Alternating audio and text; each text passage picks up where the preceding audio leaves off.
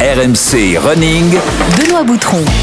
Salut à tous, bienvenue dans RMC Running, c'est le podcast de tous les passionnés de la course à pied. Alors chaque semaine, tu trouves ici un portrait de coureur inspirant, une séance d'entraînement et un bon plan d'ossard ou matos pour t'aider à rester motivé. Tout cela est encadré par le maître Yodu, Johan Durand, marathonien, membre de l'équipe de France. Salut Johan Le maître, salut à tous, ça va? Ça va, t'es de bonne humeur, tout va bien? Mmh, Un peu chafouin, mais ça va.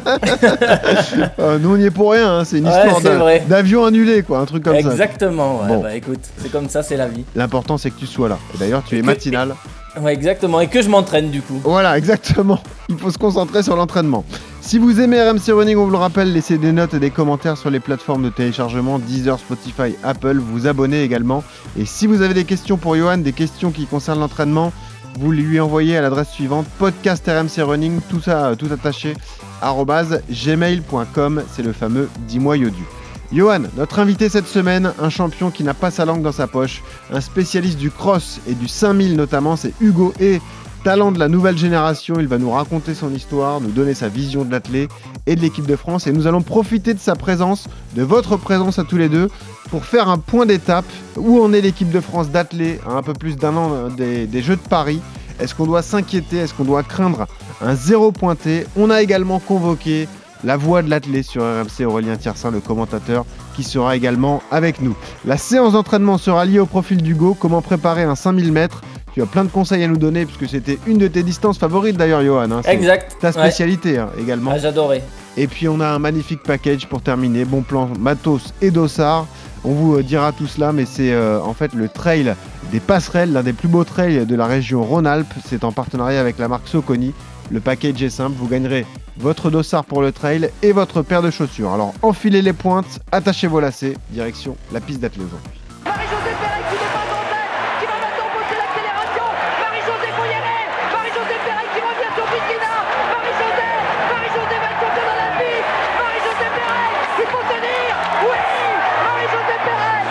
Bronze medalist representing France. Médaille de bronze représentant la France, Patricia Girard-Leno.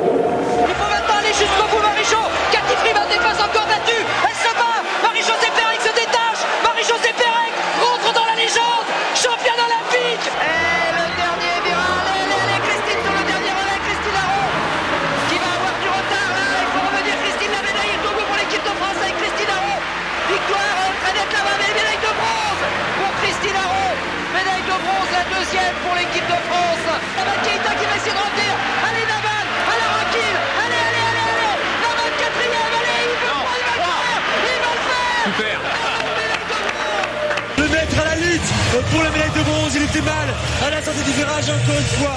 Il a déployé ses immenses compas. Christophe Lemaitre est devant nous. Le maître, le maître, Christophe Lemaitre, il est médaille de bronze, médaille de bronze, il est médaille de bronze, Christophe olympique, le maître, ça y est, il a terre, les poings en l'air. Et voilà, on a mis des, des exemples inspirants. Ce qui nous fait peur, c'est que ce sont les dernières médailles françaises aux Jeux Olympiques et qu'on a compris à travers le son que ça faisait un peu vintage. Donc on il n'y a plus Patrick Montel, Il effectivement. n'y a plus ouais. Patrick Montel, mais il y aura Aurélien Tiersin qui est avec nous en studio. Salut Aurélien. Ah ouais. Salut à tous. Et il est là. Lui aussi, il allume, il allume son micro. Et il y a surtout Hugo et notre invité du jour, le talent français, spécialiste du cross et du 5000 en direct avec nous depuis Font-Romeu. Salut Hugo. Bonjour, bonjour à tous. Hugo qui était présent aux Jeux de Tokyo d'ailleurs en 2021, qui rêve d'être présent aux, aux Jeux de Paris en 2024. Hugo Yodu, c'est une sorte de trait d'union entre toi et moi, quoi. C'est le gars, euh, futur journaliste sportif, mais athlète de haut niveau, tu vois. C'est le gars entre nous deux, quoi, tu vois. Ah Voilà. ouais. Eh oui, diplômé d'école de journalisme euh, à Lille et donc athlète de haut niveau. Comment ça va? T'es en forme, Hugo? Bah, la, la forme est en train de monter, mais c'est pas encore, euh, c'est pas encore ça. J'ai eu le, j'ai eu le Covid en décembre. Ah J'ai mis trois mois à m'en, à m'en dépatouiller. Donc euh, là, on est plutôt sur une phase de, de reprise depuis, euh, depuis début mars, euh, fin, fin, fin mars, quoi. Mais ça commence à devenir intéressant. Là, je, je termine un mois de stage à Font-Romeu. La forme commence à revenir. Donc, on a des bons indicateurs pour me dire que je vais pouvoir courir euh, à partir de la mi-juillet, je pense. Donc, euh, c'est déjà, c'est déjà bien par rapport à où j'en étais il y a un mois, un mois et demi. Et oui, parce que tu as eu aussi également euh, des problèmes au, au fémur en, en fin d'année dernière, ensuite ce Covid long, donc on aura le temps d'en d'en reparler. La chance que tu as eu, c'est que tu as eu une excellente météo à Font-Romeu en plus, donc pour te préparer, c'est super. C'est ça. Ouais, mais des fois, faut- c'est ça le demi-fond aussi. Il faut, faut s'entraîner dans le mauvais temps. Dans Moi, le dur, mais oui. Ouais, dans le dur. Mais bon, moi, je me suis pas entraîné cet hiver comme j'étais malade et blessé juste avant, donc j'ai pas connu ces, ces- ces- cette météo-là. Ouais. Donc bon, fallait bien que je l'apprenne à un moment donné dans l'année. Bon, on a convoqué Aurélien Tersin pour vous motiver, les gars, parce que nous aussi, on veut vibrer euh, l'année prochaine et, et commenter des médailles françaises aux Jeux Olympiques. hein. Bah, la seule fois où j'ai crié, c'est pour le titre de Marcel Jacob sur 100 mètres. Donc oui, ça serait bien que ça soit pour des bleus à un moment donné. c'est ça, exactement.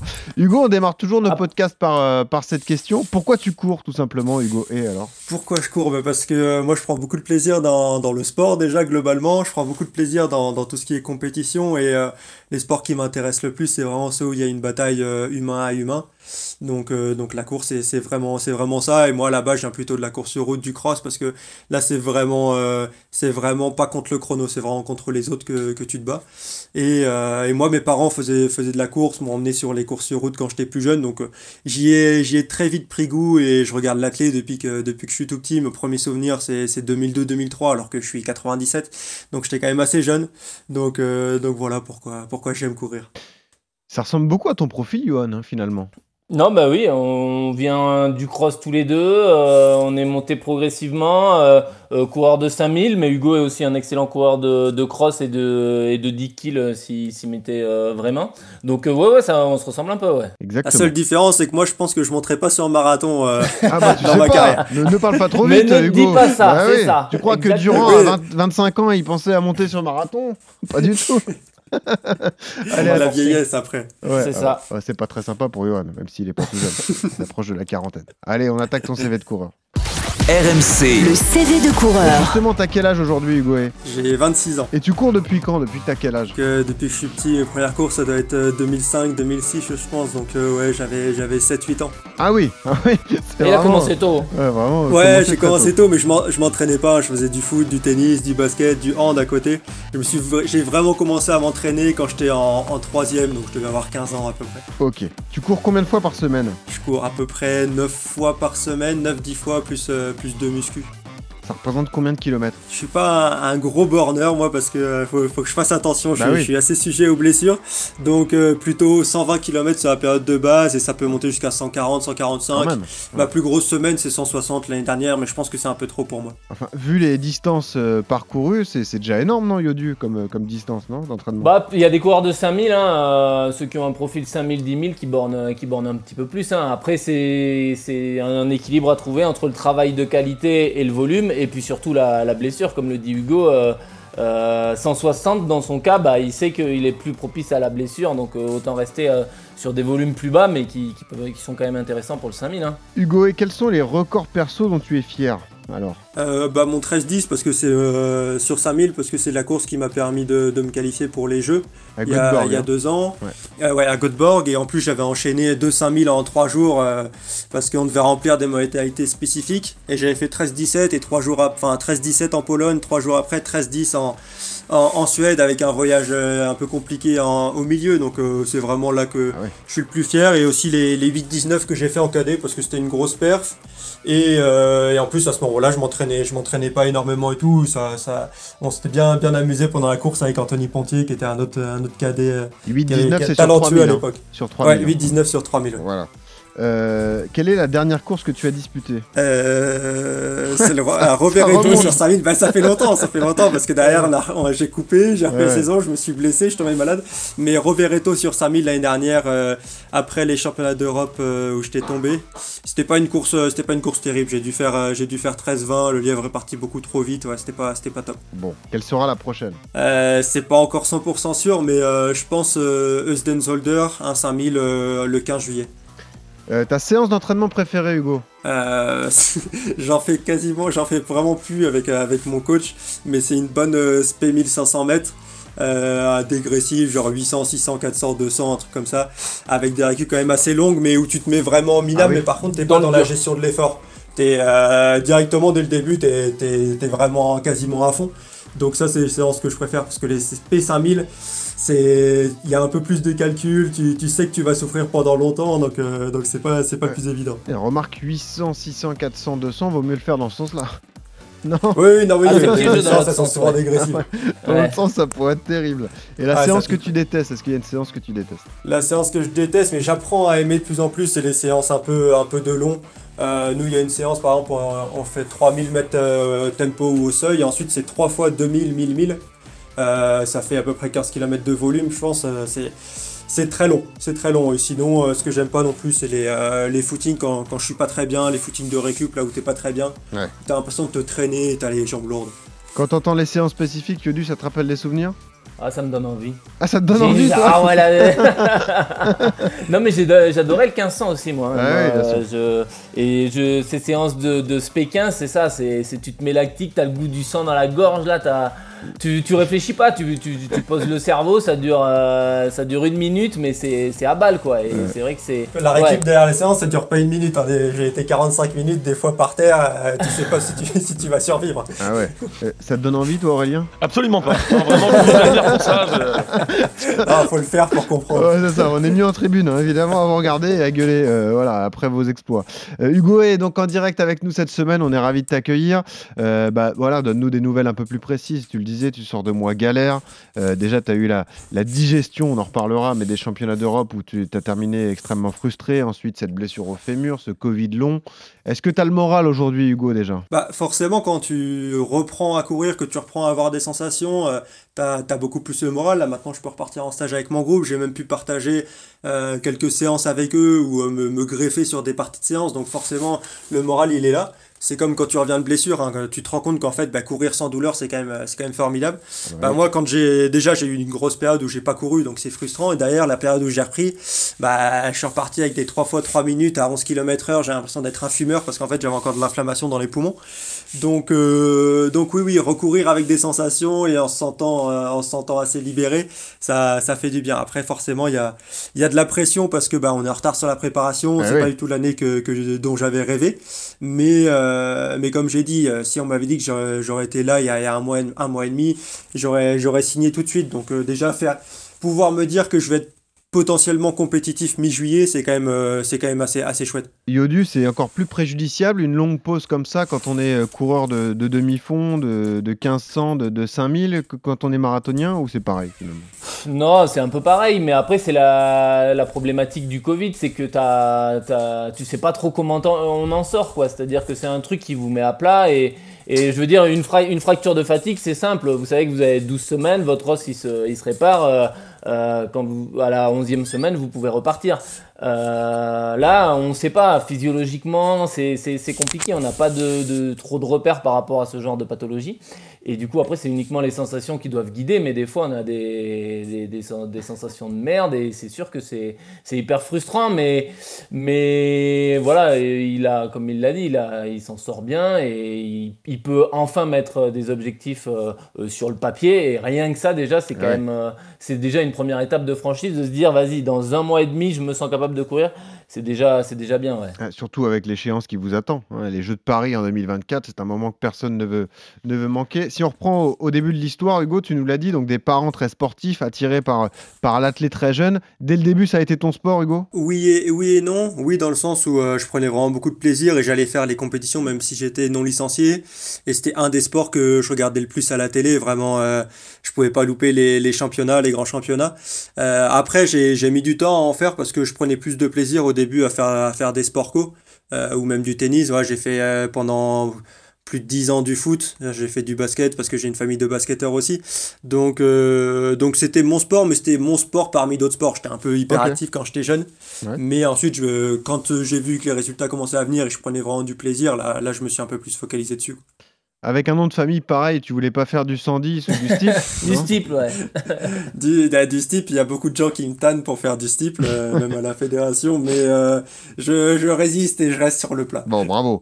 Parle-nous de ton amour du cross, la course homme à homme. Voilà, vous êtes tous des, des dingos de ça. On avait reçu Hassan Chadi, qui lui aussi est un champion de cross, euh, Johan évidemment. Vous avez un vrai amour pour cette discipline. Jimmy aussi, Jimmy Gressier d'ailleurs. Euh, c'est Ouais, quelque chose de particulier le cross. hein. Ouais, non, c'est vraiment pour moi, c'est vraiment la meilleure discipline et je suis déçu de cette année de les avoir loupés. Même les, les dernières années d'en avoir moins fait pour privilégier la salle. Mais, euh, mais oui, le cross, le cross est exceptionnel parce qu'en fait, euh, il y a plein de, de, scénarios de course qui peuvent, euh, qui peuvent arriver. C'est, il y a plein, ça peut rabattre les cartes en fonction de, du type de parcours. C'est pas toujours les mêmes qui peuvent être les plus performants. il y a aussi toute une dimension tactique dans la gestion de l'effort, dans la gestion aussi de la reconnaissance du parcours, etc. Et puis ouais, au final, c'est vraiment course d'homme à homme. faut vraiment se, se gérer. Il y a des fois, enfin, c'est beaucoup plus décousu qu'une course d'athlète, qu'un meeting où tout le monde est sur le même rythme, là il y a des changements de rythme, etc. Et puis l'ambiance souvent sur les crosses, elle est, elle est quand même exceptionnelle. cette, année, cette année, j'étais au championnat de France à, à Carré, c'était incroyable. Les derniers Europes que j'ai fait à Dublin, il y avait vraiment beaucoup de monde, donc euh, non, ouais, ça donne envie à chaque fois. À Carré, c'était ambiance champ de bataille, hein, avec la boue et tout, c'était un sacré délire. Hein.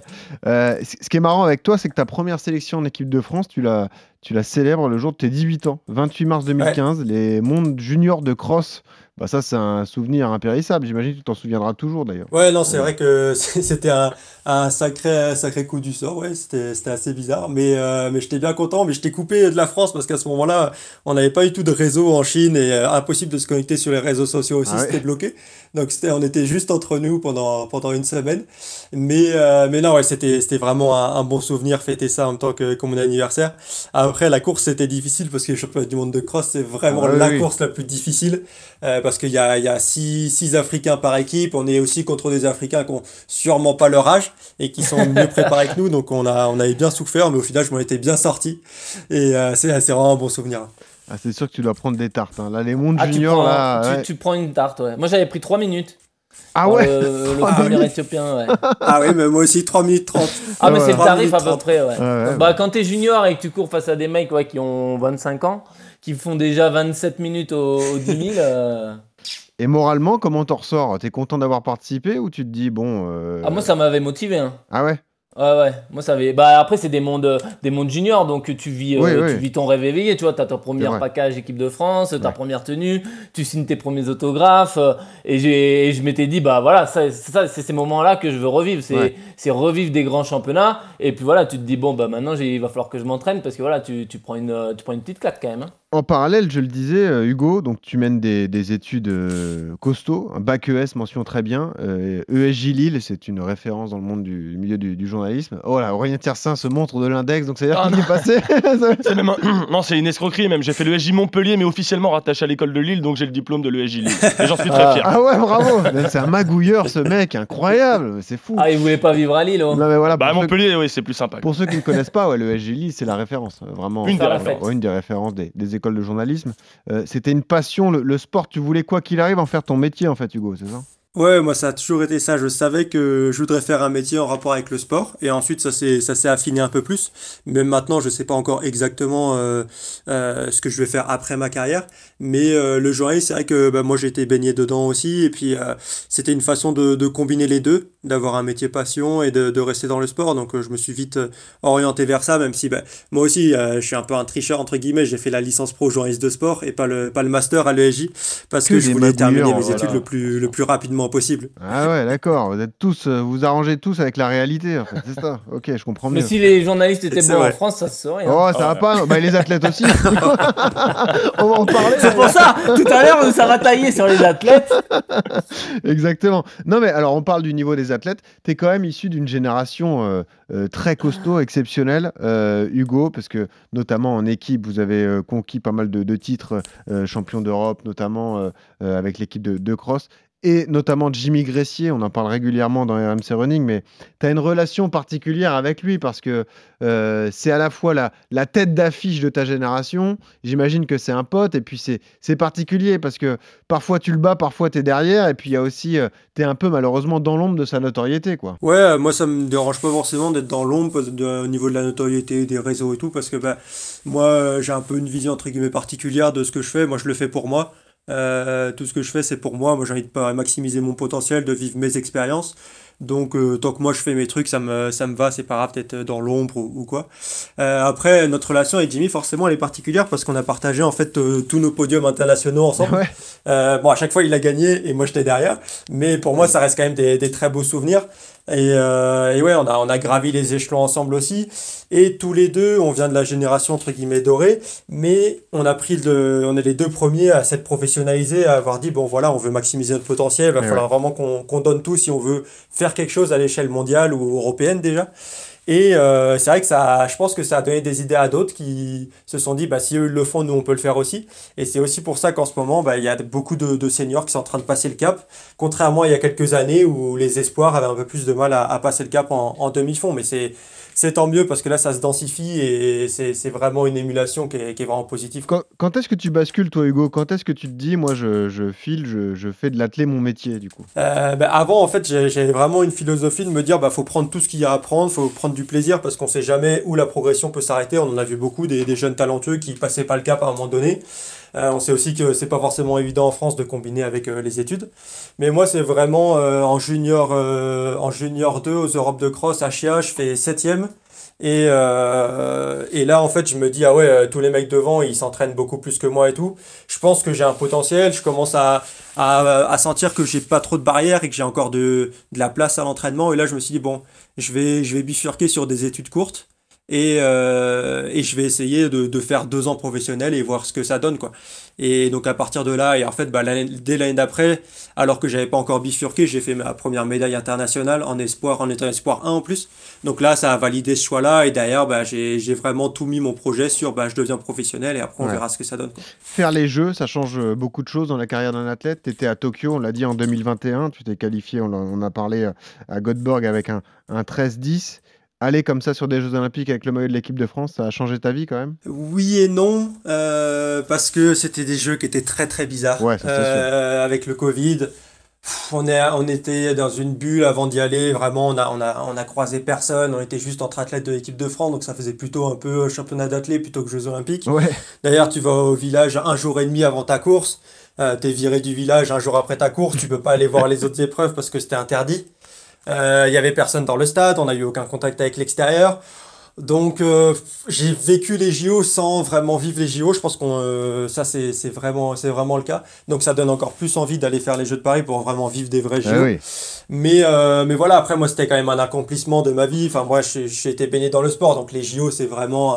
C'était un truc euh, pendant 15 jours. Moi, je partais pas en vacances ni rien. Je restais devant la télé euh, du, du, du matin au soir. Donc, euh, donc, forcément, mais non, ça change pas une vie parce que, en plus, moi, j'ai été déçu là-bas de pas me qualifier en finale. Ouais, tu fais pas vraiment finale. Ouais. Donc, euh, donc voilà. Donc, j'espère que Paris sera une meilleure expérience que, que Tokyo. Euh, Aurélien, toi qui étais commentateur, du coup, tu y étais aussi à Tokyo. Ouais. Quel souvenir t'en gardes justement cette atmosphère particulière ouais? Bah, excellent souvenir. euh, malgré tout, le, le- le stade de Tokyo, il était vraiment, vraiment magnifique et étonnamment, euh, j'ai trouvé que l'ambiance n'était pas aussi glauque que ça, malgré le fait qu'il n'y avait pas de, de supporters Ouais. dans le stade. Euh, l'ambiance avant le 100 mètres, euh, avant ces courses-là, où euh, voilà, il y a des jeux de lumière, l'annonce des, des athlètes, le, le silence qui se fait malgré tout, parce qu'il y a quand même des centaines de journalistes, Ouais. d'accrédités, de bénévoles. Donc, mais bon, ouais, évidemment, comme Hugo le disait, ça reste bizarre, mais c'était mes premiers jeux aussi, donc voilà, bien sûr. voir tous ces athlètes-là, il y avait quand même des émotions fortes et. Et Hugo le disait, voilà, tu as beau faire partie du top euh, 30, euh, 20 euh, mondiaux, euh, mondial de ta discipline, et on retiendra toujours que les trois premiers. Donc euh, voilà. Après, Aurel, si, si, si Tokyo ça t'a plu, Paris ça va être un truc de ouf. Parce que là, Normalement, ça devrait me plaire. là Yodu, ça sera complètement différent. là. L'ambiance à Paris, ça va être complètement fou. hein. Normalement, ça sera pas mal. ouais. C'est- Ouais. C'est ce qui est prévu. Bah Alors, alors, vous avez un point commun également avec euh, Johan Hugo, c'est euh, euh, entre guillemets la déception des championnats d'Europe en 2022. Raconte-nous ce qui s'est passé pour toi. Tu étais un candidat pour le, podium européen sur le 5000, hein, c'est vraiment ta distance. Et puis la finale, c'est pas du tout passé comme tu l'espérais. Tu as été bousculé par l'Espagnol Mohamed Katir. Euh, tu es tombé du coup en pleine course. Est-ce que tu as encore cette frustration au fond de toi Est-ce que c'est toujours difficile à digérer quand même cette course euh, ce championnat d'Europe euh, en août dernier? On passe quand même rapidement à autre chose, sinon euh, dans une carrière on a plein de, hauts et de bas, sinon on resterait tout le temps sur les bas. Donc forcément, bah, c'est passé, c'est passé, on peut pas y revenir dessus. Donc forcément, je suis encore, euh, je suis encore déçu, mais il n'y a pas de, de frustration ni rien, il faut se concentrer sur la suite. Euh, mais c'est sûr que sur le moment c'était c'était rageant parce que j'avais vraiment fait la course tactique parfaite et pour moi c'est vraiment un, un geste d'anti d'anti jeu c'est pas fair play ce qu'il a fait Euh, et puis c'est la première fois dans ma vie que je tombe sur une course donc euh, donc Ah ouais. c'était pas vraiment le, le meilleur moment pour pas le moment, ouais. Et en plus, bah, ça tombe à un moment donné où voilà, la, la Fédé m'avait pas sélectionné pour les, pour les championnats du monde alors que j'avais fait les minima, donc il y avait déjà cette frustration. D'ailleurs, tu te dis, bon, je vais me remettre sur les Europes et les Europes, tu tombes. Euh, ouais, c'est, un- une accumulation qui a fait que ouais, j'ai pas, j'ai pas vraiment pris, bien pris sur le moment. Ça t'est arrivé, Yodu, les chutes comme ça sur les. Non. les Non, euh, euh, jamais en compétition, mais ouais, il y a, il y a- y a ce- c'est c'est frustrant hein, de- de- de- d'être éliminé. T'as l'impression de ne pas avoir combattu, c'est-à-dire que t'es Ah t'es plus là, mais Mm. c'est pas ta faute, t'en es pas responsable. Et du coup, ouais, c'est ça qui est, qui est vraiment gênant. Mais je remarque que Hugo est mont- que Katir est descendu à fond, de fond romeux quand Hugo est monté. Je me demande s'il a pas eu peur. Ah, c'est ça l'histoire. Et il, il rigole. Il savait qu'il arrivait, il a dit oh là, j'ai pris bagage. Il répond pas, Hugo, c'est bon ça. Non, il y aura ça la allait mal sur la piste. sur la piste. Non, non, mais c'est, ça. Bon, ça marche. il y aura réponse sur la piste, j'espère, j'espère. Hugo, on est d'accord pour Paris, tu vises le 5000 Oui, oui, normalement, le, le 5000, là, de toute façon, euh, vu que cette année, j'ai perdu du temps, etc., on va pas s'amuser à, à aller faire d'autres, euh, d'autres expériences. Donc, euh, donc oui, 5000 et la période de qualification, elle s'ouvre le 1er juillet. Donc, euh, déjà cet été, ça peut être un, un objectif de, de faire les minima. 13,05, hein, euh, les minima fixés par World Athletics. C'est un chrono qui te semble atteignable? Oui, oui, je pense que c'est atteignable. Après, c'est, des chronos qui sont difficiles. Il faut vraiment arriver en forme et il faut avoir les, les bonnes conditions de course aussi, ce qui est pas forcément évident. Et ce que j'ai pas eu l'année dernière, par exemple? Mais je sais qu'il y a deux ans, au moment des jeux, je valais plutôt vers les 13-0 que, que les 13-10. Donc, euh, donc voilà, normalement, si tout se passe bien, euh, je, peux, je peux y prétendre. Après, on attend aussi de, de savoir les modalités de sélection de la Fédé pour savoir si euh, le ranking mondial va compter, comment ça va compter, etc. Parce qu'on a- on sait toujours pas comment, euh, pas par quel moyen on peut se qualifier. Quelle Donc magie. on quand va même. déjà attendre ça. Non, ils sont pas pressés. La, la période, la période de qualif euh, ça démarre, démarre que dans un mois. Donc, euh, donc on a encore, Moi, je on a croyais que c'était encore que pour le marathon que c'était Mais compliqué. oui, je pense que, pense que c'est possible. Le, le truc aussi, c'est que World Athletics a rendu les choses compliquées par le rank, en, en instaurant le ranking aussi. Ouais. Donc, euh, donc ça complique encore plus le, le travail des fédérations. Alors, on va aborder le sujet qui nous intéresse euh, aujourd'hui euh, avec Aurélien et, et vous, vous deux, parce que la chance que l'on a, c'est que vous êtes deux athlètes qui, qui avaient un franc-parler. Voilà, vous, n'avez pas votre langue dans votre poche, on le disait tout à l'heure. Écoutez, déjà, tout cela démarre en fait d'un débat qu'on a eu sur RMC il y a quelques semaines euh, dans l'émission Les Grandes Gueules du Sport le week-end avec Renaud Longuèvre, évidemment, un des personnages de l'équipe de France d'athlètes. Il a poussé un coup de gueule, on, posait cette question est-ce qu'on doit s'inquiéter euh, pour l'équipe de France d'athlètes en vue des Jeux de Paris 2024 Écoutez la réponse de, de Renaud.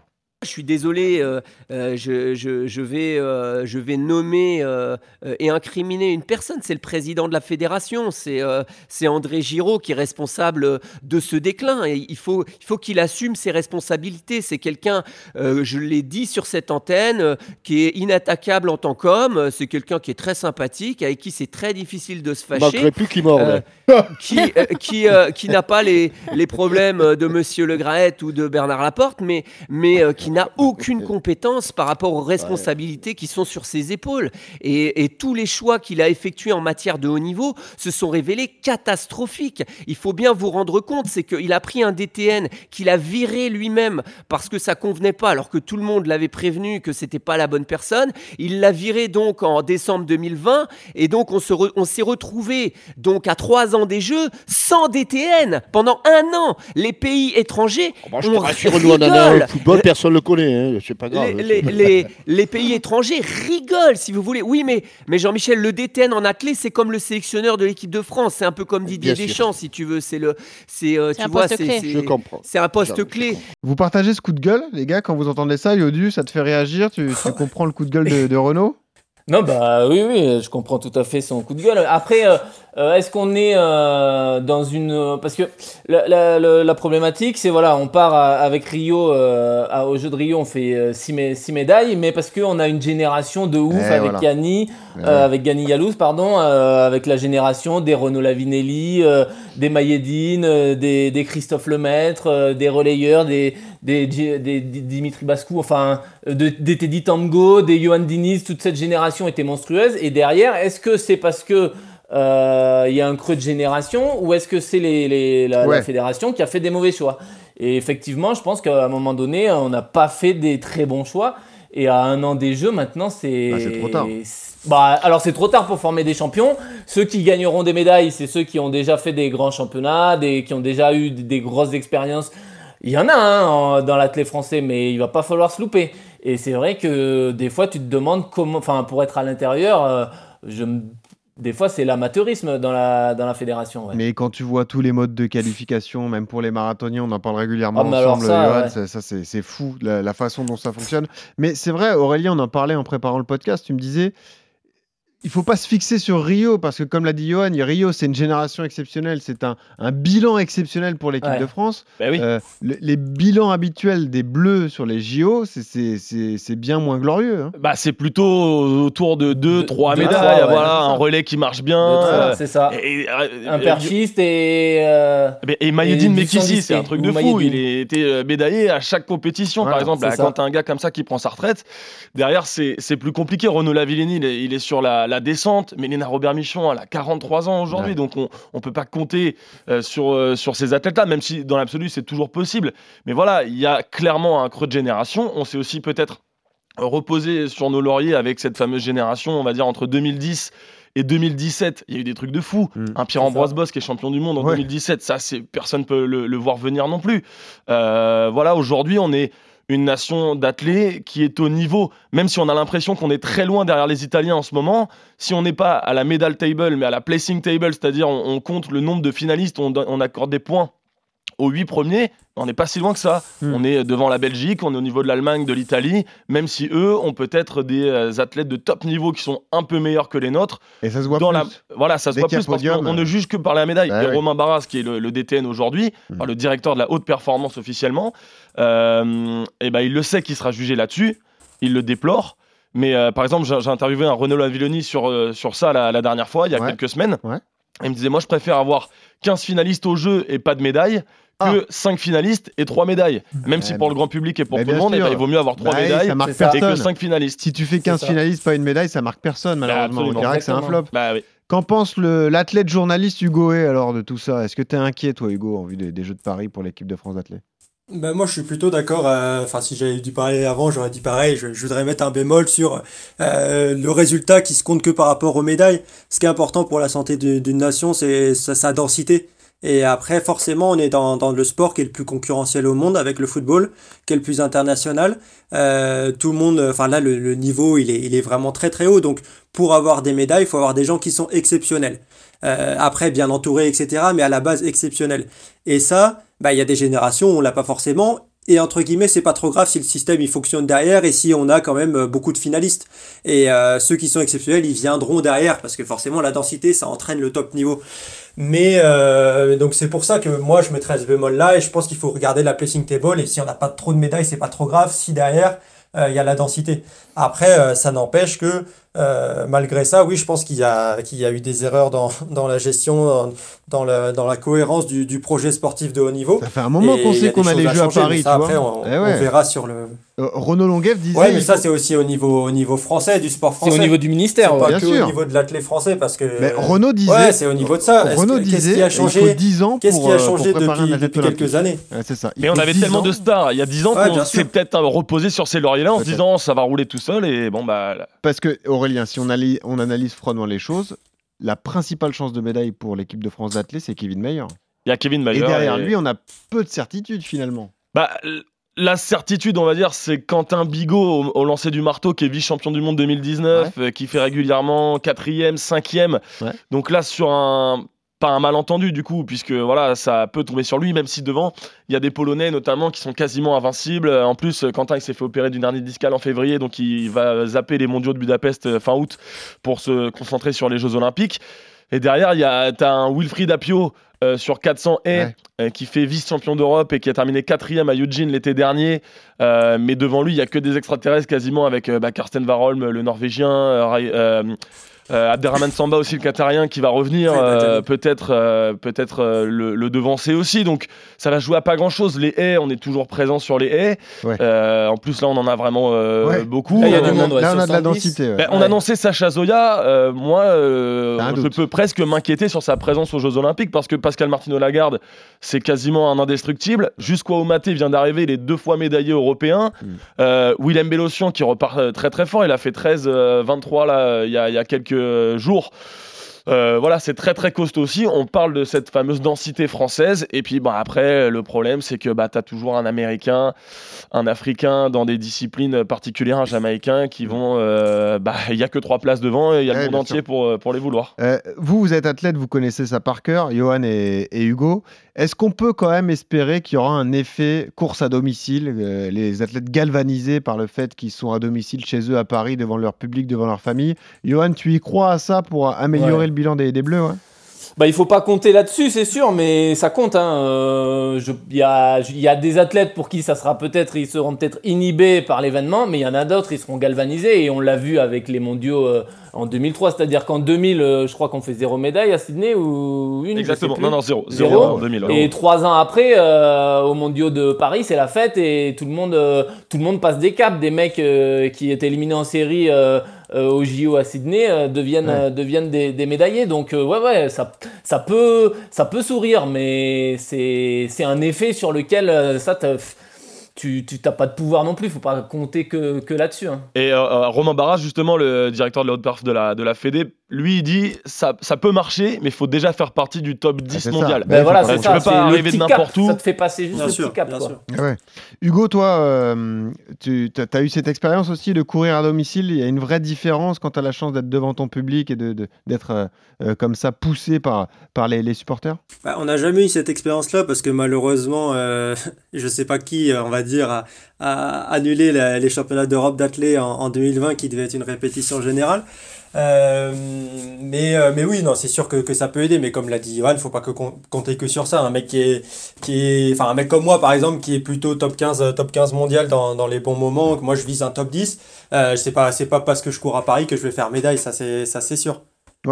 Parce que tu as des stars dans ta, dans ta discipline. hein. Il y a euh, Ingebrigtsen notamment. Là, il y, y a des mecs aussi intouchables dans, euh, sur la, distance que tu vises. Oui, bah nous on est, euh, on est dans des disciplines où il y a quasiment euh, pas de pas d'athlètes hors hors Afrique qui peuvent qui peuvent concurrencer pour pour les médailles.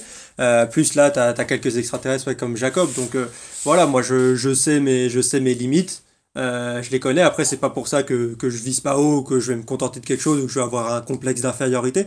Mais, euh, mais voilà, à un moment donné, il faut être, euh, faut être raisonnable, il faut être, faut être cohérent avec, euh, avec notre projet. Je vais pas dire que je vise le titre olympique, alors que déjà, il faut que je rentre en finale et qu'ensuite, bah, Ouais. si je fais top 10, c'est- ce sera déjà, sera déjà bien. Ça veut dire si tu fais finale, tu estimes que tes jeux sont réussis l'année prochaine? Moi, l'objectif, c'est de rentrer en finale. Et après, une fois en finale, euh, mon objectif, c'est ouais, faire top. On, on est 16 en finale. L'objectif, c'est c'est de rentrer dans les 10. Euh, Yodu, pour vous, c'est un peu différent parce qu'évidemment, il n'y a pas de qualif pour le marathon. hein. Vous serez euh, euh, aligné si vous faites les minima et que vous êtes sélectionné par votre nation. Le parcours est particulier, on l'a assez euh, rappelé dans ce podcast RMC Running. Tu t'attends à une course ouverte sur le marathon, Yodu? Tu, penses que ce parcours, ce dénivelé, etc., ça peut perturber les, les cadors ou est-ce que tu penses que malgré tout, la logique sportive sera respectée et qu'on aura les Kenyans, les Éthiopiens devant? Non, bah tu auras toujours, euh, toujours les Africains aux avant-postes, mais on l'a vu, euh, on l'a vu avec Eliud à Boston, euh, euh, Kipchoge, c'est-à-dire que bah, sans lièvre et sur un parcours un peu difficile, il a perdu ses repères et, et, et la performance est vraiment en deçà de, de ce qu'il avait l'habitude de faire. Donc lui qui est le grand favori pour le coup du marathon, euh, il va se retrouver sur un parcours euh, avec 400 mètres de, de dénivelé positif. Euh, ça, peut, ça peut faire mal, donc effectivement, peut-être que ça, ça, ça va rabattre un peu les cartes. Et vu que c'est un parcours totalement atypique, bah, peut-être que nous, Européens, derrière, on aura un, un petit peu plus de chance. Mais c'est vrai que c'est c'est difficile pour les distances de demi-fond, de demi-fond long, 5000, 10 000 marathons, quand tu es non africain, de pouvoir exister euh, au niveau mondial et de- d'aller chercher une médaille, Ouais. hormis le steep, parce que c'est une discipline euh, à part. On a toujours eu des, des très bons techniciens euh, dans, dans, dans, dans ces épreuves, voilà, où, il y a, où la technique a, a une part importante. Donc, euh, hormis ça, euh, voilà, 5000, 10 000 marathons, euh, faut pas trop compter sur des médailles. Euh, Faut pas compter là-dessus, ouais. Ça Ouais, et puis c'est les disciplines qui sont sujets, sujets aussi à, à pas mal de dopage aussi. Donc, Ah oui. euh, donc Ça. Et si ça tout tombe en ça ce mis moment, bout à bout, ça fait que bah, c'est compliqué. Bien sûr. Ouais. Et il y a pas Oui, mal ça de- tombe, ça et tombe. c'est- tant mieux. Là, pour- On voit quand il y a une, une agence indépendante qui, qui, a, qui a un peu plus de moyens, bah, ça, les résultats tombent un peu plus vite qu'avec des agences qui, qui ne cherchent pas ou qui cherchent mal, on va dire. Et j'ai adoré, je suis, je suis tombé sur une de tes anciennes interviews, euh, Hugo, il y a quelques jours.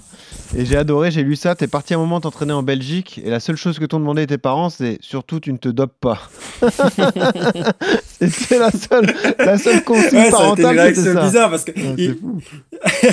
Il regarde trop le savaient vélo. pas, en fait, c'est tombé un peu comme ça là que, que j'allais partir. Non, mais mes parents, bah, moi aussi, je, je suis sensible au sujet du dopage, c'est parce que mes parents, ils connaissent le sport, ils connaissent le sport de haut niveau. Ouais. Et euh, j'ai j'ai quand même souvent été, été mis en garde par rapport à ça.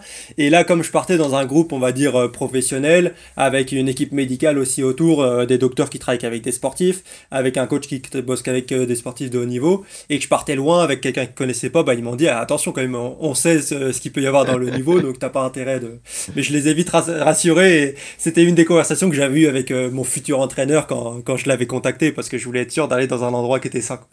Exactement. Bah, L'histoire est assez, assez marrante, anecdote sympa. Euh, vous avez des gros souvenirs? Yodu, t'as des gros souvenirs toi à Monaco ou euh, à Charletti? Moi, Stade de France. J'avais couru le Stade de France en 2011 ou 12. C'était les belles années parce que c'était les années Bolt et Ah euh, oui, c'était les années bah où oui. il faisait 50, 60. hein. Moi, l'année Ah où ouais. j'y suis, on n'est qu'à 50. Il y a le, la der- le dernier étage n'était pas plein, mais il y avait les Déjà. deux premiers gradins qui étaient déjà qui étaient full, euh, 50 000. Ah ouais. Donc, euh, ouais, quand tu rentres dans un stade comme ça, euh, c'est c'est c'est c'est quand même euh, c'est là où tu te c'est motivant tu vois pour le coup moi j'avais été euh, euh, tout à l'heure on parlait de, de l'effet euh, positif ou pas moi c'était mon premier Diamond League et à Paris et tout et Ouais. j'avais euh, j'avais perdu un peu mes moyens hein. j'avais cette année-là j'avais couru 13-17 et je, je cours 13-30 donc euh, je perds euh, je perds 13 secondes et euh, parce que j'étais arrivé dans une enceinte de ouf, j'étais un peu jeune et j'avais un peu, un peu perdu mes repères.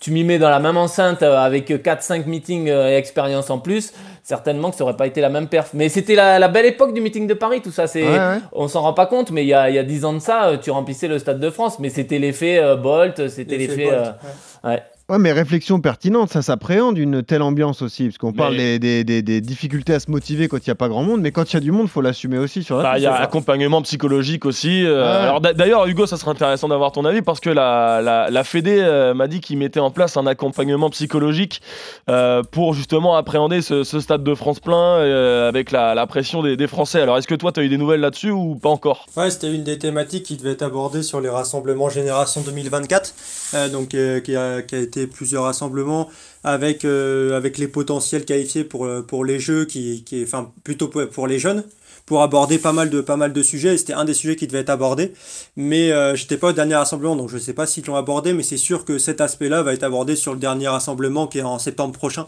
Euh, parce que c'est c'était oui c'est quelque chose qui est, qui est important. Il y a la plupart des athlètes qui vont plutôt le prendre positivement je pense.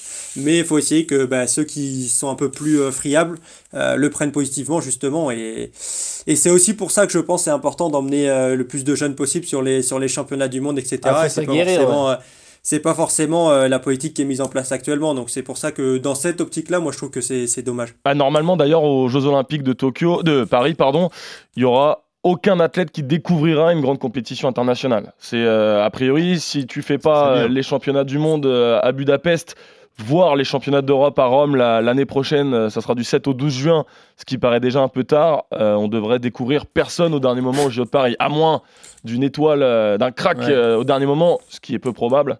Euh, Là, là, tu parles de piste. Ouais, mais hein, les mondes, les mondes, c'est Oui. pas les Europes par contre. Les mondes, c'est pas les Europes. Euh, vraiment, au niveau de la densité, au niveau de- des qualifications, il y a pas mal de courses où les Europes, t'arrives, les qualifs, tu sais que ça va être tranquille, alors que les mondes, c'est pas du tout la même chose. Ah ouais. Donc, euh, donc c'est vraiment pas le, le même championnat. Donc, je pense que c'est vraiment important de s'aguerrir au, au niveau mondial plutôt qu'au niveau européen. Moi, je suis obsédé par le marathon, par exemple. Les mecs euh, iront pas forcément au monde alors qu'ils visent la Oui. qualif pour le, pour le marathon, hein, Yodu. Euh, Ouais, mais après c'est différent le marathon, c'est quand même Ouais. une épreuve, Ouais. une épreuve à part. C'est tu fais que deux marathons dans l'année, donc T'es tu es obligé de stade, bien, de ouais. bien les choisir et, et c'est vrai que ouais, c'est c'est pas que c'est c'est c'est différent de la piste. Ouais. Bon. Euh, D'ailleurs, le, le mode de qualif pour le 5000, Hugo, euh, ça va déterminer la suite de, sa- de ta saison. C'est quoi le but? C'est faire les minima, euh, remonter dans le ranking? Comment tu vas organiser ça alors? Bah moi déjà mon premier objectif c'est de me qualifier au, au championnat du monde. Donc là si je peux faire les minima sur ma course de, de rentrée ce sera fait. Ouais. Et après en fonction de ça on, on adaptera la suite. Mais ouais, il y a deux objectifs cette année, c'est les mondes et c'est euh, si je fais pas les mondes, faire les, minima pour les jeux. Donc dans ce cas-là, plutôt courir fin août, début septembre, trouver un ou deux 5000 et essayer de faire, euh, de faire la qualif. Et sachant qu'en plus, bah, si c'est des grosses courses, ça peut déjà rapporter des points pour le ranking. Donc compter pour l'année prochaine. Mais après, comme je l'ai dit, on n'a toujours pas les modalités de sélection. Donc je sais pas, on sait pas exactement quel minima va être, euh, va être demandé. C'est Shifumi, on t'a place- dit. Shifumi. quelle place au World Ranking aussi. Donc ça, c'est c'est très important pour savoir si tu dois vraiment viser que les minima ou si tu peux viser le World Ranking. Et sur, sur un, pour un coureur de 5000, t'en cours combien sur une saison estivale À fond? Tu peux en faire combien? Bah, normalement, sur une saison normale, t'en cours 4, euh, 5 maximum, mais euh, en, en comptant les courses de championnat. Donc en meeting, t'en as que 2 ou 3. Et par exemple, moi l'année dernière, euh, j'étais un peu short aussi au niveau de la prépa. J'ai eu que un vrai 5000 où je pouvais me qualifier. Et j'ai loupé les, les minima pour, euh, pour 3 secondes. Donc, euh, Bon. donc ouais, c'est c'est pas, c'est pas comme euh, le, le saut en longueur, le triple où euh, Ah oui, as 15 concours dans l'année et dans ces 15 concours-là, t'as 6 sauts. Quoi. Donc, euh, donc c'est pas pareil au niveau de la, la gestion de, de la préparation, du pic de forme aussi. Yodu, même combat, hein, c'est le même combat que toi, hein, du coup. Ah il y en a encore moins des, des, des marathons. Ah, vous avez une cartouche, une ou deux cartouches, et puis si elle est Ouais, ratée, c'est ça. euh, ouais, c'est Ouais, ça. cette ouais, année encore, si moi est c'est ratée, moi, c'est ouais. une chance. Ouais, c'est ça. Eh Ou ouais, si non. les conditions météo sont pourries, euh, Ah ciao. hein. Ah bah, Voilà. L'année dernière, euh, meeting de Paris, 38, 38 degrés, enfin 40 degrés dans la journée, il devait faire 36 au moment de la course, bah tu sais que ouais, non, ça va, pas, ça va sûrement pas le faire. quoi. Quelle folie ce sport. Enfin bon.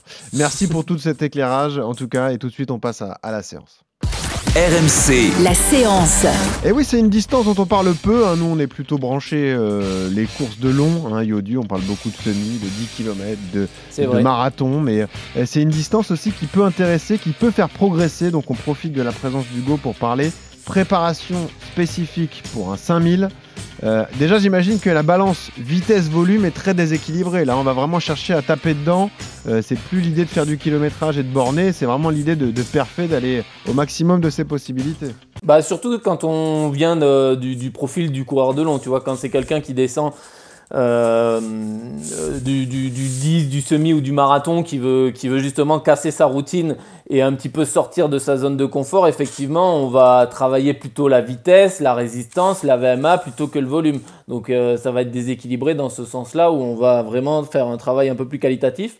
Si on est coureur de 8 ou 15, ça va être l'inverse. Il va falloir mettre plus de volume euh, et moins de, de, de spécifiques 1500 ou 800. Mais là, on s'adresse euh, dans, dans, no- dans notre cas, généralement, voilà, c'est vraiment l'idée, c'est de de- d'aller chercher, de casser un petit peu cette, routine. hein. Euh, Quand on est coureur de long, on a tendance à, être un petit peu dans, sa zone de confort, à travailler à 80-85% de sa VMA, à 90% de sa, sa fréquence cardiaque max et à rester, à rester dans cette zone-là, ce qui est très bien hein, pour le, le semi ou le marathon. Ouais. Mais il faut aussi savoir euh, changer, euh, changer, euh, changer un peu les choses. Ouais.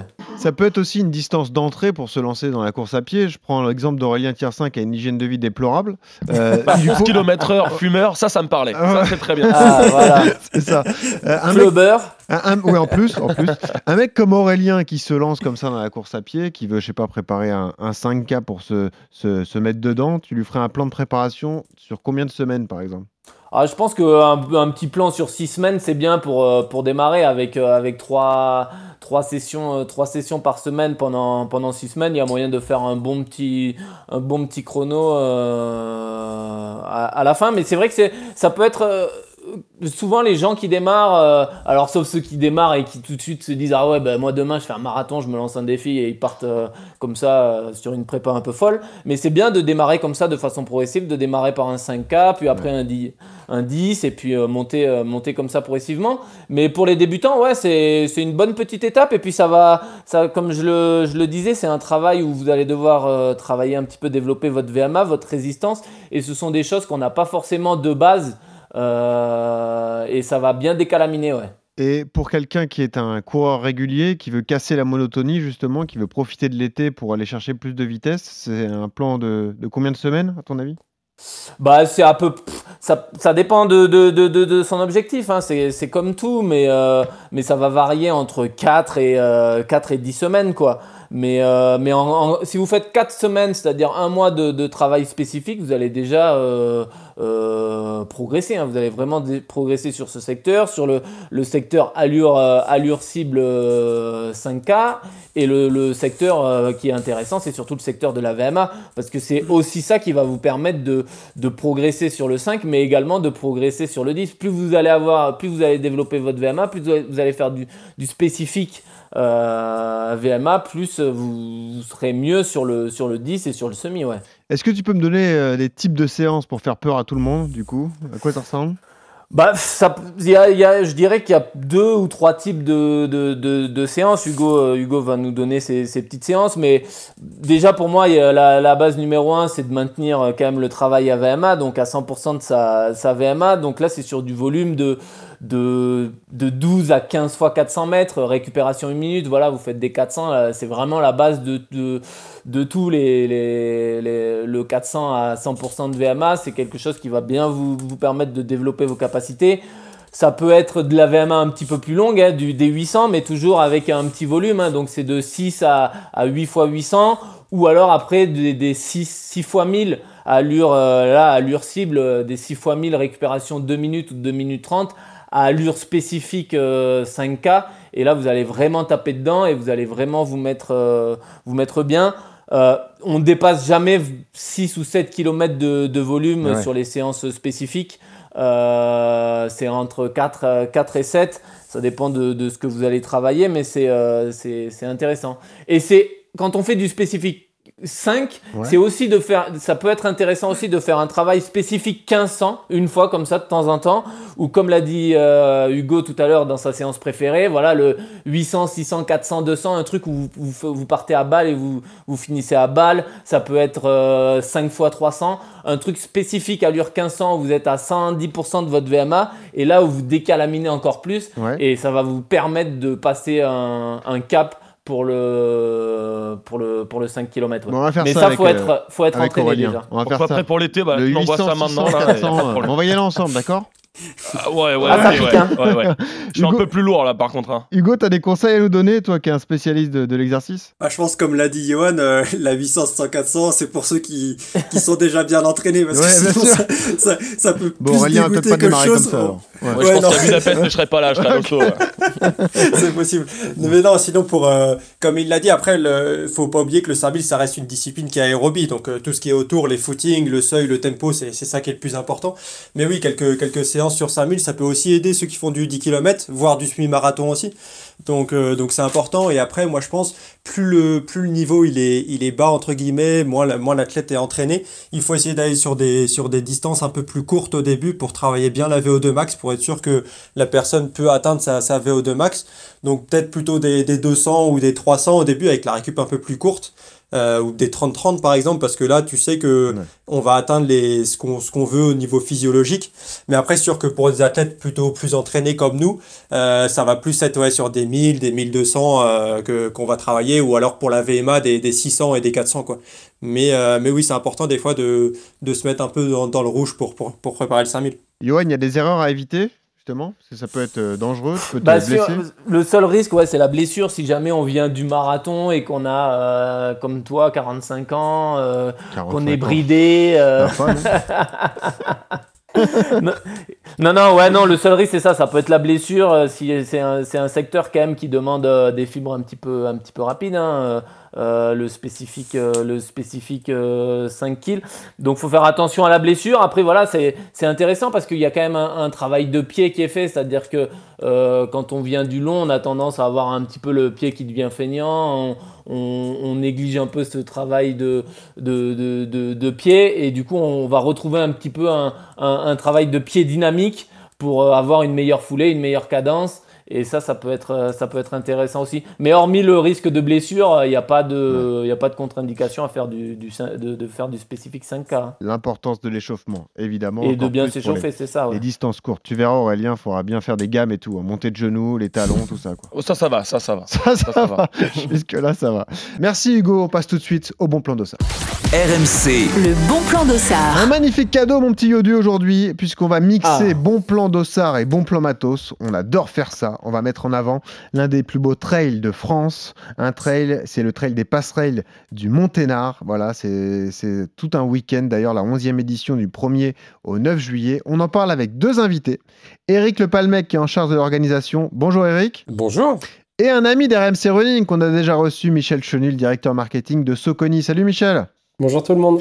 Bon, merci à vous deux d'être là. Vous êtes associés pour ce magnifique événement qui aura lieu donc euh, début juillet. On le disait, l'un des plus beaux trails de France qui est né en 2012. C'était la célébration des 50 ans d'un- d'un barrage EDF. hein. ça, alimente, ça alimente énormément de, de foyers en France. Les images sont sublimes. Racontons la genèse de l'histoire, Eric. Comment est née cette idée de créer un trail à cet endroit alors? Bah, vous avez un petit peu tout dit déjà, donc euh, je vous en remercie. Euh, oui, donc en fait, EDF souhaitait fêter les 50e anniversaire du, euh, du barrage euh, en, en 2012. Euh, donc, euh, donc voilà, ils nous ont sollicité et, et donc nous, on est arrivé avec un projet de trail parce qu'ils n'avaient pas de... Ils avaient juste un projet événementiel sportif hein, uniquement. Nous, on est arrivé avec un projet de, trail en, leur, sollicit- en les sollicitant, bien entendu, pour, pour, pour organiser cette épreuve, mais aussi pour continuer à, à nous aider à faire perdurer cette manifestation. Et bien, nous en a pris parce que ben, l'épreuve est bien née. On avait un petit 800 coureurs la première année. Ça a plu à tout le monde. Et puis, du coup, ben, on a fait grandir petit à petit cette, euh, cette manifestation dans un cadre ben, magique. hein. On Ah est ouais. à 30 km au sud de Grenoble, donc sur, euh, sur ces eaux turquoises du lac euh, du Monténard avignonnais. Et il est vrai que voilà, le, le cadre est, est superbe. Et, et petit à petit, ben, on, a, on a fait grandir cette épreuve depuis, euh, depuis 2012, donc depuis 11 ans. Quand on court, ça fabrique pas de l'électricité. Non, non, non, non, Ah, non, pas non, pour non. On l'instant. dé- Par contre, on dépense de l'énergie, mais c'est pas la même. Bravo, exactement. On le disait, les paysages sont magnifiques. Tu as vu ce lac, l'eau turquoise Ah, Euh, magnifique. Johan, ouais. là, La ça donne vraiment envie de- euh, à passer. Ah ouais, ça donne envie d'y aller. Est-ce qu'il y a des, des possibilités de vertige? Parce que les, les passerelles sont assez euh, hautes en altitude. Est-ce que ça arrive que des, des, des concurrents comme ça aient un peu le vertige en passant la passerelle? Alors, Eric Alors, la, la notoriété de notre manifestation, euh, elle est sur ces euh, 200 ou 400 mètres de, de nos différents parcours. hein, parce Ah qu'on oui. rappelle que les passerelles himalayennes ne, ne sont que euh, 200 mètres de la course si on ne fait qu'une seule passerelle et 400 mètres si on en fait deux. Parce que, euh, euh, euh, mais c'est l'attractivité, bien entendu. Elle est cette épreuve, elle est attractive euh, à la fois pour les gens qui ont envie de passer dessus, mais elle a aussi cette attractivité, euh, entre guillemets, euh, bah, pour les personnes qui ont le vertige ou qui sont qui pensent avoir le vertige. Donc, il est vrai que voilà, celui, qui, a, celui qui a vraiment vraiment le vertige, il ne vient pas sur notre manifestation. On en est désolé, mais il faut savoir que par ailleurs, on a fait courir quand même quelques milliers de personnes depuis euh, 2012 Ah ouais. et on n'a on n'a jamais eu le refus d'obstacle pour l'instant. Personne n'a n'a voilà n'a pas voulu passer le donc donc voilà, mais on s'y prépare parce qu'on vient pour ça quoi. Je veux dire, c'est pas Bien une sûr, surprise. bien sûr. Personne n'est surpris par, euh, Évidemment. par ces passerelles himalayennes. Et puis le conseil, Johan, quand on a un peu le vertige, c'est de les courir à fond. Du coup, on part, on part lancé comme ça. Sans regarder, ouais. Alors, C'est ça, ouais. Et tu te alors juste pour une le- petite Non, non, on peut pas courir, j'imagine. Petite précision quand Euh, même. Petite précision, si je puis me permettre, on ne court pas sur les Bah, passerelles. évidemment. Euh, évidemment. et d'ailleurs, et d'ailleurs, pour la pour la petite histoire, lorsque les coureurs vont arriver sur la, la passerelle, ils vont voir euh, un petit peu comme sur nos autoroutes quelquefois, eh bien, ils vont voir un, un panneau euh, indiqué selfie serré à droite. À savoir que les gens, euh, vous savez, euh, il y a la il y a compétition et compétition. mais on m'a toujours dit qu'il faut faire de la compétition. Il faut faire du haut niveau à son niveau. Eh bien, euh, certains euh, vont vont s'arrêter pour se prendre en photo. Donc, on va inviter ces gens-là à serrer à droite pour s'arrêter, pour se prendre en photo. Et puis pour celui qui a envie de continuer, tout en marchant, parce que c'est vrai que ben on met 200 personnes à courir là-dessus, c'est vrai que Non, mais eh c'est ben, ça aurait tendance un petit peu à bouger. Ouais. Donc euh, donc voilà, et tout ouais. le monde marche, mais euh, mais l'instant est tellement magique et puis c'est pas là qu'on va gagner euh, à la fois du temps et à la fois l'épreuve. Et puis c'est l'instant où on euh, en profite. courant sur ces de- 200 mètres quoi. Tu as raison, Eric. C'est l'instant où on profite du paysage, du paysage tout de même. Les eaux sont turquoises, hein, c'est vraiment sublime. Euh, c'est- le moment fort de cette course. Ça part à 5h30 à la mur. Il faut être bien réveillé. Euh, ça part au milieu du, village. Ensuite, j'ai vu qu'il y a un passage dans la mine. Ça aussi, c'est fantastique sur la grande course. Voilà, alors oui, c'est ça, c'est important de, souligner parce que comme je le disais tout à l'heure, les gens viennent pour la passerelle himalayenne, mais on euh, a énormément de choses à proposer. Donc on va parler de la, la, mine, en effet, qui est le musée minier de, de la mode d'Aveillan, qui s'appelle Minimage, mais on va aller aussi dans la, sur la pierre percée, on va passer sur ce grand balcon euh, euh, qui est le, euh, où, où passe le petit train de la mur. On va bien entendu aller sur notre évestre à nous, qui est à 1700 mètres d'altitude, qui est le Cénépi avec une vue magique. Ah ouais. Le Vercors à l'est, l'Aubiou euh, le euh, au sud, vu, les écrins euh, à l'est, ou, le- ou la, ou la Chartreuse et Grenoble euh, dans le dos. Et c'est euh, et c'est vrai que c'est euh, tous ces tous ces lieux euh, sont extraordinaires. Quoi. Ah ouais, non, c'est magnifique. C'est là où il y a le grand balcon, du coup, Eric? C'est là où on peut avoir le meilleur point de vue, là? C'est ce que j'ai vu? Ouais, bah, j'aurais tendance à dire que oui, oui, bien sûr, pour la grande course, c'est euh, c'est l'un des, les- des temps forts que l'on va proposer sur, euh, sur ce parcours, mais, mais, mais on, en, en tant qu'organisateur et puis connaissant bien cette épreuve, je ne m'arrêterai pas à, à souligner un seul endroit qui, euh, qu'il faut noter sur cette carte du, euh, de, de l'itinéraire de ce 68 km, parce que d'une part, tout le monde ne fait pas le 68 km, la Voilà. grande course, et, et d'autre part, des spots, on en a... euh, on en a euh, à, à, à gogo, mais il faut savoir que la magie de cette, de cette manifestation, elle réside bien entendu quant à ce cadre dans lequel les personnes vont évoluer, mais aussi euh, avec euh, tous ces bénévoles, qu'ils soient de la Matésine, du Trièvre ou d'ailleurs, qui viennent participer à l'organisation parce que c'est une vraie fête. Il y a une vraie ambiance. Euh, moi, j'y ai euh, euh, fait plein, plein. On a plein d'amis maintenant sur et tous ces gens-là se mobilisent pour bien vous recevoir parce qu'on va chez eux et ils savent recevoir. Eh ouais. Est-ce qu'on peut détailler justement le nombre de formats? Il y a 10 courses en 6 jours, hein, donc euh, évidemment, il y en a pour tous les goûts. Oui, oui, oui, tout à fait. Ouais, on a des, on a des épreuves courtes. Alors jusqu'à présent, on faisait un, ki- un kilomètre vertical. On ne le fait plus. On va faire des, des formats courte distance. On va avoir euh, euh, quelques formats qui vont aller de 13 à 17 kilomètres, euh, qui vont aller dès le, premier, euh, le premier jour de, de course, d'ailleurs, dès le premier, dès le 1er juillet. Et puis, euh, puis ensuite, on va monter sur des formats de, de 26 km avec le trail de, de Côte-Rouge. On va avoir un 28 km avec le, le trail euh, dit euh, du petit train. Et puis on a on a d'autres formules, bien entendu, avec le Maratrail et ses 42 km. Et puis euh, je voilà, s'il y a peut-être une épreuve un petit peu coup de cœur, euh, peut-être à, à citer, c'est euh, c'est la, la, la fameuse épreuve euh, dite du, du troisième poste, qui est une épreuve, euh, troisième poste étant le poste de nuit dans la mine, puisqu'on va fêter là le passé minier du Ah plateau ouais. matézin. C'est une épreuve qui a lieu le soir à 19h30, un after work, où les gens, euh, après avoir bossé, bah, vont venir euh, sur le plateau et vont faire une épreuve de, euh, de 17 km avec les derniers qui vont euh, avoir la frontale. On va traverser la mine euh, pour les derniers hectomètres de la, de la course.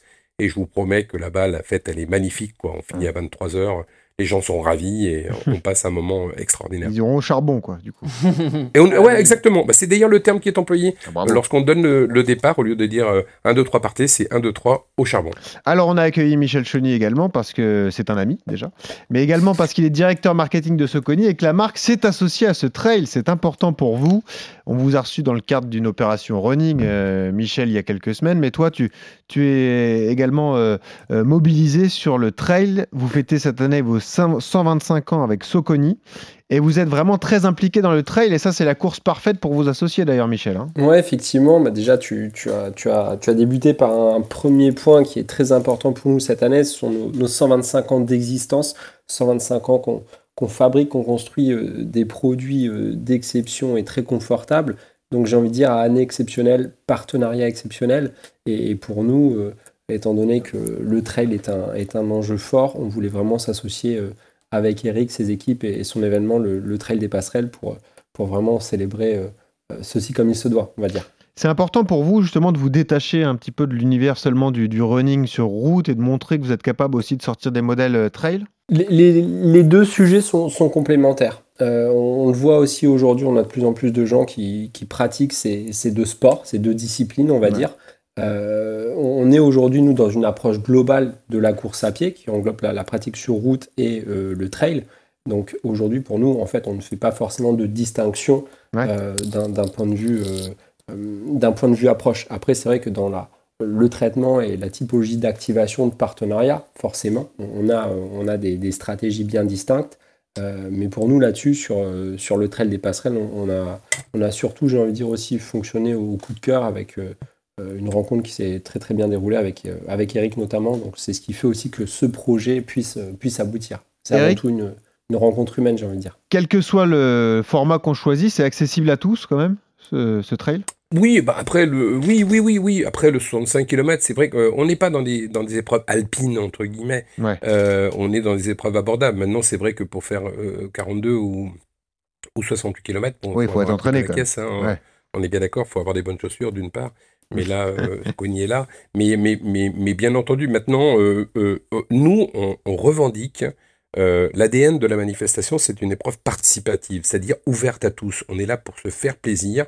On n'a pas un vainqueur sur euh, chacune de nos épreuves. On a euh, tous euh, sont des, champions dans la mesure où, on, axe aussi cette communication sur le fait que cette, épreuve, elle est vraiment accessible à tous et pour toutes les courses, évidemment. Le modèle qu'on voulait mettre en avant avec toi, Michel, justement, c'est un modèle trail de Soconu, la Xodus Ultra 2. C'est la chaussure idéale pour parcourir ce type de, de format. Est-ce que tu peux nous, nous la détailler? Quelles sont ses caractéristiques alors à cette chaussure? Ouais, tout à fait. Donc la, Xodus Ultra 2, pour nous, c'est une chaussure qu'on va considérer comme étant parfaite pour les, euh, sportifs confirmés ou très expérimentés. Euh, c'est un modèle, j'ai envie de dire, qui va être idéal pour un usage intensif. Euh, elle a vraiment été pensée, conçue pour des longues distances, jusqu'à l'Ultra Trail. C'est un produit qui est assez léger, qui fait 284 grammes, qui convient à n'importe quel type de poids. Et si tu veux, c'est un produit qui va vraiment être reconnu, reconnu pour son amorti, son dynamisme, donc c'est-à-dire qu'on va vraiment avoir un retour d'énergie et euh, un produit très confortable, ce qui est toujours très important sur cette, euh, cette typologie de, course. Ce qui est impressionnant, c'est la légèreté, tu le disais. hein. Euh, pour les, les hommes, 272 grammes, c'est vraiment pas, c'est vraiment pas lourd. Euh, D'ailleurs, le, le prix de vente de cette chaussure, c'est 165 euros, c'est ça? Exactement, 165 euros. Ok.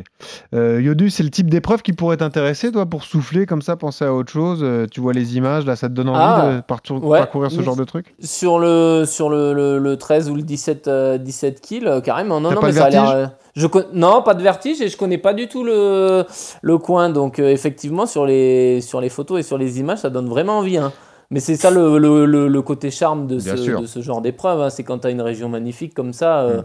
euh, la sortie, elle passe toute seule. hein. La crème solaire est nécessaire, Eric? Bah, en général, on a, on- en effet, on est, au- on est au mois de juillet, donc euh, il, fait, euh, il fait beau. euh, euh, en effet, maintenant, maintenant c'est vrai que euh, on, on va aussi euh, euh, assurer euh, no- beaucoup de, ravitaillement, donc ce qui va permettre encore de mieux passer euh, euh, ces, différentes épreuves. Mais pour euh, notre ami qui ne connaît pas, là, en effet, il faut venir, faut venir découvrir ouais. cette région, parce qu'on a beau Le regarder des images, on a beau regarder des vidéos, ça ne, ça ne donne rien ce que ça donne réellement sur le terrain, on est bien d'accord. C'est vrai qu'on n'a même pas parlé de dénivelé positif sur le, plus grand format. Quel est le dénivelé positif alors?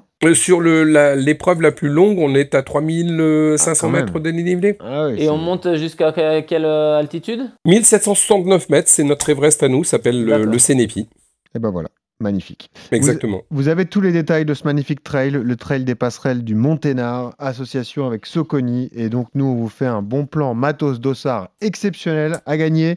Votre dossard pour la course la paire de chaussures Soconi Xodus Ultra 2, c'est la paire idéale pour participer à cette épreuve. Deux gagnants seront tirés au sort, si possible, un garçon et une fille. Vous laissez votre adresse mail en commentaire sur nos différents réseaux sociaux, Strava, Instagram, Twitter, et vous nous indiquez, c'est un test d'écoute, quel est le plus bel endroit dans lequel vous avez couru. Voilà, euh, vous pouvez euh, euh, bah, nous, nous, citer, nous, nous, nous donner des exemples. Bah, tiens, je te pose la question, Yodu, c'est quoi le plus, bel endroit, le plus bel endroit où tu as couru, toi? Me dis pas Bergerac, hein, je te le dis. Eh ben voilà, non, c'est ce que j'allais dire. non, dis-moi la vérité.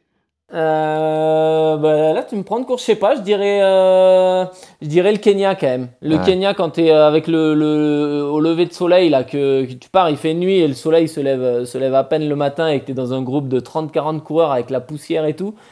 Quand tu es coureur à pied de demi-fond, tu vois, euh, c'est quand même assez Ouais, mythique et, c'est le lieu, l'environnement, euh, l'odeur du truc, tu vois, c'était vraiment. euh, il est 6 heures du mat, t'as les coques, t'entends le bruit des, des, des coques qui se lèvent et tout, et t'as le. Mm. C'est c'est beau, ouais. Il y a des coques à la mur, Eric? Alors là, il y a les coques à la mur. Là, c'est une très très bonne question, mais, euh, mais, mais c'est tout aussi beau. Donc euh, vraiment, euh, je t'invite à venir voir la différence oui. un petit peu par rapport au Kenya. Mais, euh, euh, on n'en a pas des Kenyans, hein, pour Bah, tout te dire, sur le départ de la course. Donc, euh, donc voilà, mais, euh, mais, euh, mais, mais des coques et autre chose, il y aura, il y aura des vaches par contre. Parce qu'on Ah, est, il y on est sur le vaches. plus Des grand alpage organisé d'Europe. Et il est vrai que vous allez traverser des alpages avec beaucoup de vaches autour de vous. Magnifique. 11e édition du 1er au 9 juillet. Merci beaucoup, Eric Le Palmec, d'avoir été avec nous en charge de l'organisation du Trail des Merci, Michel. hein. Michel euh, euh, Cheny, évidemment, directeur marketing de Soconi. On n'est pas sans se reparler, messieurs. On vous souhaite une belle édition et surtout un beau cadeau à vous tous. Tentez votre chance, ça vaut vraiment le coup. Si vous êtes dispo début juillet, c'est vraiment une, une magnifique épreuve. Merci à tous. Merci, Merci beaucoup. beaucoup. Salut! Voilà pour le bon plan Eh ben, matos beaucoup. d'Ossard. Merci euh, Aurélien Tiersin d'avoir été là. Merci à Hugo également d'avoir été là. C'était passionnant de t'écouter, ton histoire. On espère que tu vas aller chercher la qualif pour les jeux sur 5000, hein, on te le souhaite vraiment, Hugo. hein. Ouais, merci, merci beaucoup, merci pour, euh, pour l'invitation. C'est toujours un, un plaisir de parler avec euh, Johan Durand, Ah, qui bah oui. l'idole de toute une génération. sûr, de- quelle de la est- génération dorée, c'est c'est l'idole, Johan Quelle Durand. légende. Tu, tu sais, je veux pas trahir de secret, mais il m'a envoyé une photo euh, il y a quelques jours. Il a carrément une voiture stickée Johan Durand. Ça, c'est pas bah oui, la mais ça, tout- tout le monde gars, les une- connaît, tout le monde gars, les une rockstar. C'est fou, le gars, une rockstar, on se rend pas compte. Mais la, la chance que l'on a dans RMC Running de Et pouvoir. c'est compter c'est une Lamborghini. Eh. Et c'est voilà, c'est une Ferrari. Entre nous, pas vraiment, mais déjà, il y a le sticker Johan Durand, et ça, c'est quelque chose. Hugo, on a toujours une tradition pour terminer RMC Running. On te demande la musique que tu écoutes quand tu cours, et tu as choisi Daft Punk. Voilà ce que ça donne. Pas mal, ça. On est sur quel type Avec de le séance casque. Ah ouais. Tu écoutes ça quand, toi mais c'est surtout sur le cross trainer. Quand, quand je suis blessé sur le cross trainer, c'est ça sur les, sur les séances, parce que sinon c'est long. Ok. Bon, merci Hugo Ah d'avoir ouais. été là. On te dit à bientôt. Merci Johan Durand, tu as été excellent comme d'habitude. Et on se retrouve euh, la semaine prochaine. Toujours ce conseil pour terminer. Quand vous courez, souriez. Ça aide à respirer. Salut.